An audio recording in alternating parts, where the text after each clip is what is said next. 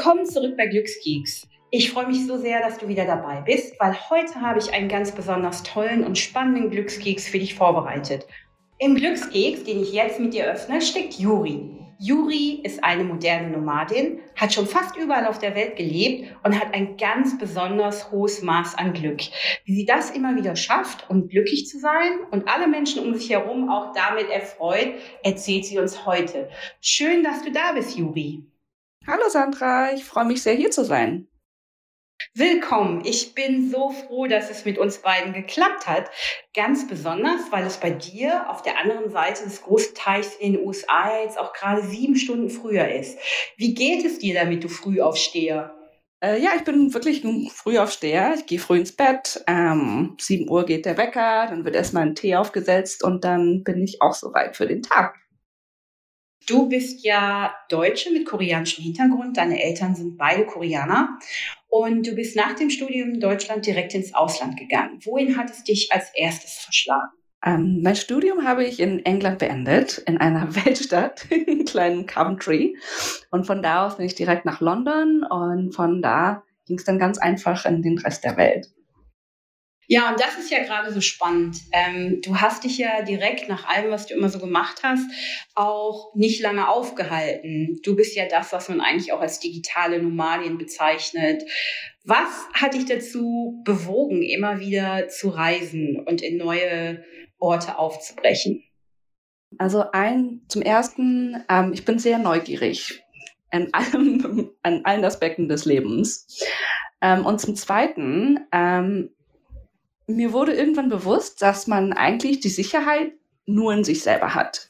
Also viele Menschen suchen ja die Sicherheit im Job, an den Freunden, in der Familie. Und eigentlich, obwohl die Sachen alle sehr schön sind, das Einzige, was man braucht, um sicher zu sein, ist sich selbst.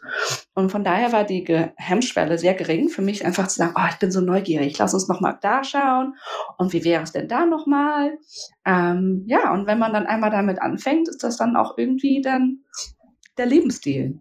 Ich kann mich da auch gut dran erinnern, wir kennen uns ja auch ähm, privat. Du hast ja ganz, ganz lange aus Kartons und Boxen gelebt oder vielmehr immer so einen Koffer in einer Stadt gehabt. Wie ist das für dich gewesen, immer wieder an diesen unterschiedlichen Orten zu leben und wieder von vorne neu anzufangen? Es ist schwierig. Also ich glaube, viele Leute stellen sich das ein bisschen rosiger vor, als es ist. Und es ist wirklich, es ist, ist wert, aber man muss auch ein bisschen Arbeit reinstecken.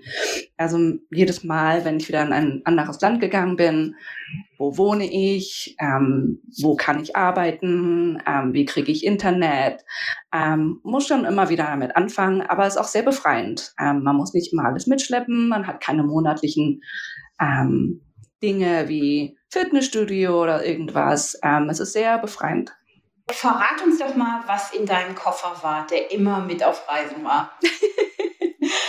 also ich hatte eigentlich immer ähm, zwei lange Hosen, ein paar T-Shirts und dann eigentlich nur den ähm, Hund, der nicht im Koffer war, aber separat ähm, und mein Laptop.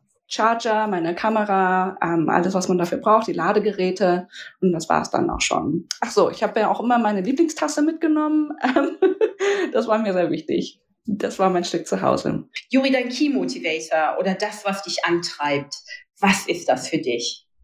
Für mich geht es darum, ich möchte nichts bereuen, es nicht versucht zu haben.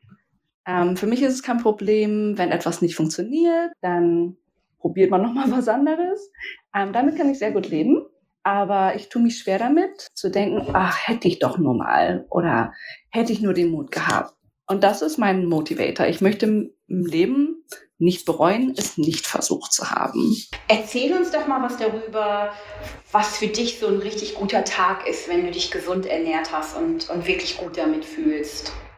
Ähm, für mich macht gute Ernährung wirklich einen Unterschied, weil es einen Unterschied macht, wie ich mich physisch fühle und dann auch, wie ich mich mental fühle und ob ich damit glücklich sein kann oder nicht. Ähm, es geht für mich viel um bewusste Ernährung. Ähm, kleine Momente jeden Tag, wenn ich aufwache und die Sonne kommt durchs Fenster oder wenn ich mir einen Tee mache und darauf warte, Ähm, aber nicht in der Zwischenzeit einfach rumrennen und aufs Telefon gucken, sondern sich die Zeit zu nehmen, sich selber was Leckeres zu essen zu machen oder sich die Zeit zu nehmen, ähm, in ein Restaurant zu gehen, das man sehr mag. Ich glaube, mir geht es viel darum, dass man sich einfach bewusst was Gutes tut. Du hast auch mal was ganz Schönes gesagt, als wir uns unterhalten haben, dass wir ja eigentlich alles haben, was wir brauchen. Und damit hast du auch recht. Wir haben alle fließend Wasser, genügend Kleidung, du hast ein Dach über dem Kopf. Also ist dieser, dieses Selbstvertrauen in sich zu sagen, hey, ich versuche das jetzt einfach mal. Und auch diese Leidenschaft, die man damit verbindet, eigentlich ganz wichtig. Genau, ich finde auch, was eine ganz gute Übung ist, ähm, damit hatte ich angefangen, ich habe mir dann vorgestellt, was ist das Schlimmste, was passieren könnte? Okay, das Schlimmste, was passieren könnte, vielleicht verliere ich meinen Job und vielleicht habe ich zwei Monate kein Einkommen. Okay, was würde ich dann machen? Habe ich was Gespartes? könnte ich irgendwo was jobben für zwischendrin. Und ich glaube, wenn man einmal durch das Worst-Case-Szenario durchgeht, was ist das Schlimmste, was passieren könnte, und Plan macht, wie man das angehen würde, ich glaube, dann nimmt das so ein bisschen die Angst weg.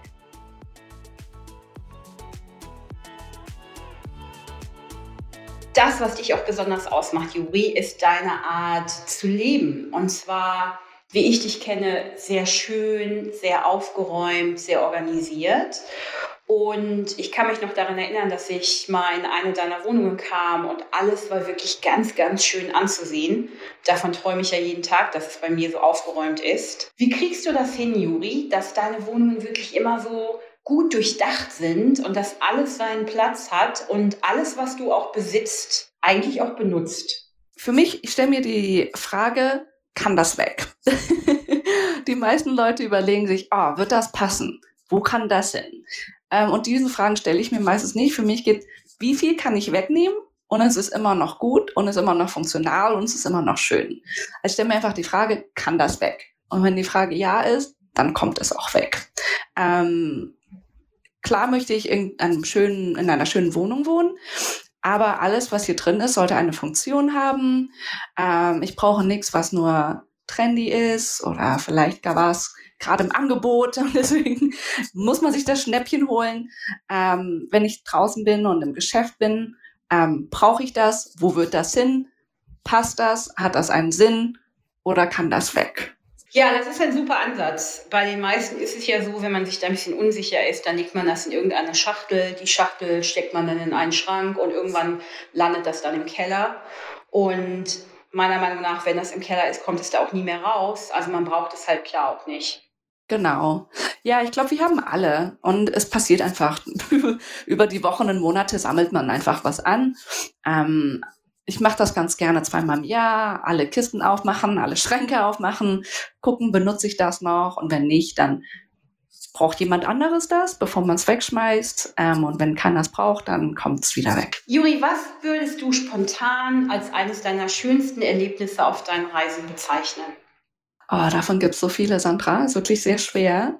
Ähm, ich glaube, es geht nicht sehr viel um, oh, ich habe das gesehen, oh, hier war es da. Ähm, ich erinnere mich an einen Moment, ähm, ich habe sechs Monate in äh, Saigon gelebt und ähm, Stadt ist sehr spannend, aber hat natürlich ähm, auch sehr viele nicht so schöne Sachen, Verkehr, ähm, Luftqualität. Aber ähm, ja, wir waren dann, ähm, ich habe ein kleines Café gefunden, das ich sehr gerne mochte und irgendwann ähm, am Nachmittag, es hat ein bisschen geregnet, bin ich allein mit dem Moped rübergefahren, habe mich hingesetzt, ähm, hatte mein kleines ähm, Wasserfarbenkit dabei und einfach zu beobachten und zu, die Menschen zu sehen, wie sie leben, das ist mir sehr in Erinnerung geblieben. Ähm, die Zufriedenheit, die ich dort gesehen habe, das Licht, das durch den Regen durchkam, einfach diese kleinen Momente. So diese Momente, die einen durch den Tag bringen oder die Woche, wenn es mal vielleicht auch nicht so gut läuft.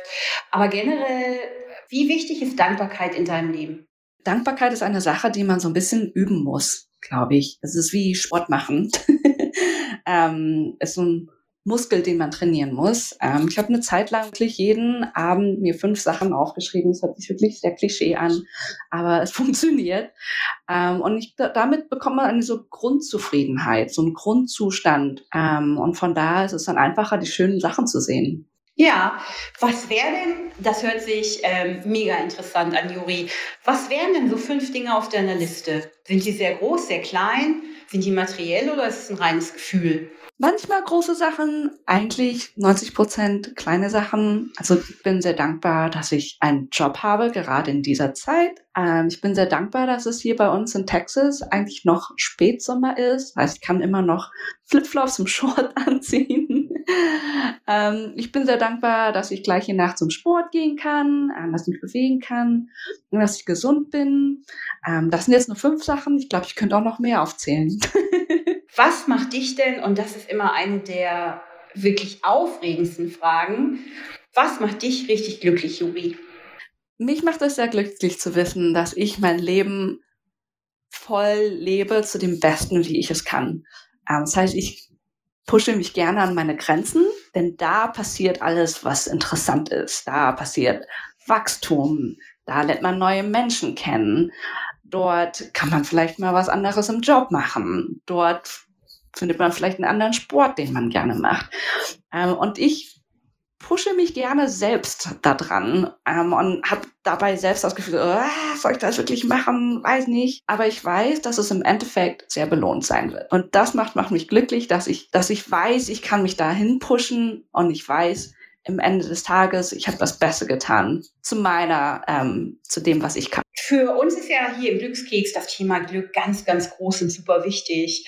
Und einer der Punkte ist ja, dass Glück halt nicht nur von außen passiert, sondern auch in einem selbst entsteht. Ja, genau. Das Glücklichsein, ähm, man kann nicht kontrollieren, was im Leben passiert. Ähm, es passieren immer wieder Sachen, die einen frustrieren werden. Aber es geht wirklich sehr viel um diese Einstellung und wie man, ähm, ich glaube, Glück ist einfach, passiert nicht von außen. Es ist etwas, das man selber kreieren muss, etwas selber, woran man arbeiten muss, also wie, wie Sport, diesen Muskel trainieren, diesen Glücklichsein Muskel trainieren. Ähm, und ja, es passieren halt einfach Sachen, die sind halt nicht so, wie sie sein sollen. Man vermisst einen Flug oder verpasst den Flug. Vielleicht findet man etwas im Nachhinein, wo man drüber lachen kann. Und sind alle Sachen da, prima, etwas kaputt gegangen, kann man es ersetzen, auch prima. es geht immer schlimmer. Vielleicht freut man sich lieber darüber, ha, Gott sei Dank war ich nicht in der Wohnung. Oder Gott sei Dank war mein Hund nicht alleine da. Oder Gott sei Dank habe ich meine Kamera nicht auf dem Boden gelassen. Ähm, sind trotzdem Sachen da, über die man sich freuen kann. Juri, das ist so beglückend, mit dir zu sprechen über dein Leben als digitale Nomadin, die jetzt sesshaft in Texas geworden ist. Ich habe natürlich ganz wunderbare Bilder im Kopf, wenn ich an Texas denke. Ich denke jetzt an Cowboys, an unglaublich große Weiten in der Wüste und eine Prärie. das ist wahrscheinlich ganz anders. Aber ich freue mich so sehr. Juri, vielen Dank, dass du hier warst. Was möchtest du denn unseren Zuhörern als Inspiration noch mit auf den Weg geben? Vielen Dank für das schöne Gespräch, Sandra. Ich habe mich sehr gefreut. Ähm, und ich wünsche natürlich jedem Zuhörer, dass er sie seinen eigenen Weg zum Glück findet. Da möchte ich jedem einfach von hier aus viel Mut senden, damit anzufangen, denn unglücklich sein ist viel anstrengender als glücklich sein. Lieben, lieben Dank nochmal, Juri. Das hat so viel Spaß gemacht und ich glaube, alle unsere Zuhörer hatten heute total viel Spaß, mit mir den Glückskeks aufzumachen und du warst darin, mit all deinen Inspirationen die Welt zu entdecken, Mut zu haben und einfach glücklich zu sein. Denn was kann schöner sein, als jeden Morgen aufzuwachen, voller Freude und sich auf das Leben zu freuen. Vielen Dank, dass ihr dabei wart und macht auch nächste Woche wieder den Glückskeks zusammen mit mir auf. Bis dahin, habt eine gute Zeit und seid glücklich.